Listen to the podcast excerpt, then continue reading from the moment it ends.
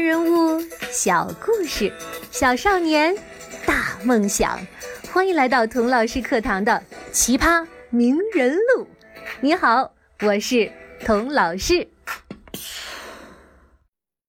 俗话说得好，名正才能言顺，所以童老师花了整整两集的时间给大家讲苏东坡的名字号。下面呢，可以开始顺着往下讲。苏东坡小时候的故事了。苏东坡八岁的时候，爸爸再次进京赶考，可惜啊，还是没考上。这科举可不容易考，没考上怎么办呢？干脆到江淮一带旅游散散心。可是爸爸这一去啊，就是两年。看来他爸爸的玩心还是很大。这一点呢，其实苏东坡很像他爸爸。那爸爸不在的日子，是不是就不用读书了呢？爸爸不在，那还有妈妈呀。苏氏兄弟俩在这方面是非常幸运的。他们出生在小康之家，爸爸的言传身教让苏东坡和弟弟从小就爱学习。而苏东坡的妈妈程夫人也是一个好妈妈，而且啊，是个读书识字、有文化、有见识的妈妈。这在当时是很少见的，因为那时候绝大部分的女孩子，即使家里有条件，都是得不到教育的。那苏妈妈是怎么教育苏氏兄弟俩的呢？教他们养鸟。哎，这个好玩。苏东坡老了以后啊，写了一首诗，专门回忆这段美好的往事。昔我先君子，人孝行于家。家有五亩园，腰凤及桐花。是时乌与雀，巢寇可抚拿。一我与诸儿，四时观群鸦。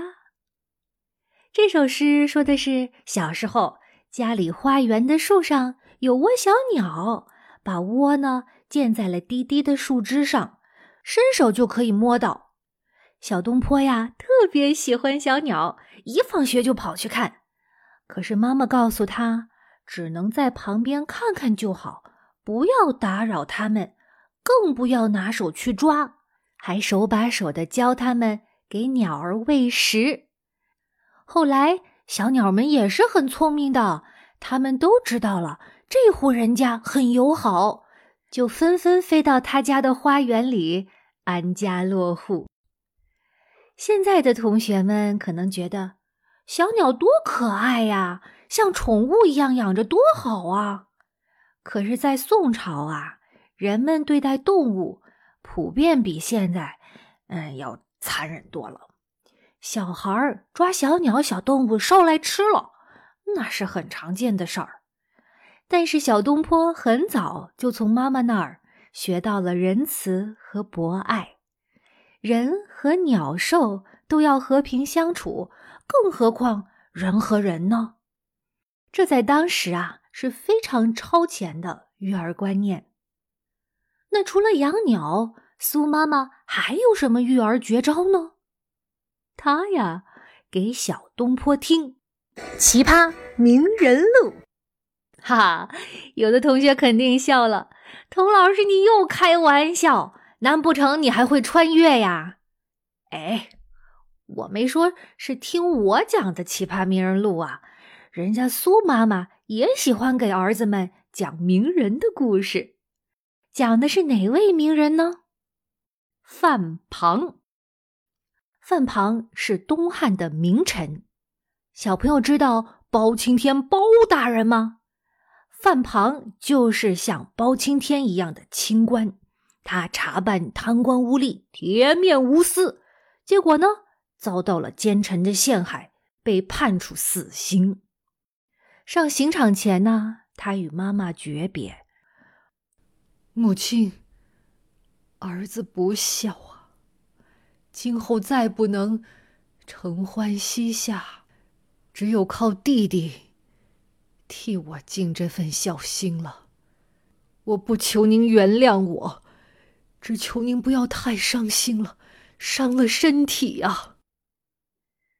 他的妈妈忍住泪对他说：“你今天能够与忠义之臣齐名，死何有恨啊！儿啊，你既已享有美名，又要盼望长寿富贵，这岂能双全呢？妈妈支持你，为了理想，舍弃生命。”哇，同学们，读到这个故事啊，我立刻被范庞的妈妈圈粉了。这是一位怎样的英雄母亲啊！我也是一个妈妈，扪心自问，要是我处在那个情境下，我一定是早就哭得昏死过去了。你们猜小东坡听完这个故事说了什么呢？他站起来，激动地说：“母亲，倘若我也要做范庞这样的人，您同意吗？”你再猜，苏妈妈会怎样回答呢？这样吧，我给你三个备选答案。选项 A，苏妈妈会说：“你真是妈妈的好儿子呀，我同意。”选项 B，苏妈妈这样说。儿子真懂事，嗯，范庞是个好人。不过妈妈呀，就想你一辈子平平安安的。选项 C 是这样的，哎，呸呸呸，别瞎说，妈妈还指望你养老送终呢。先说说童老师这个童妈妈会选什么吧？我可能啊要很不争气的选 B 了。可是苏妈妈呢？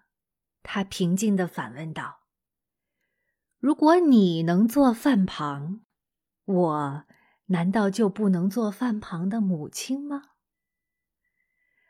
我想，苏东坡一辈子嫉恶如仇，光明磊落，爱憎分明，百折不回，也许就来自母亲的这句话吧。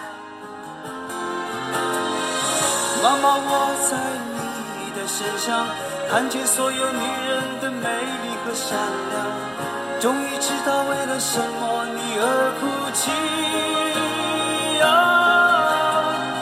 那些成长的点滴，幸福的回忆，永远都会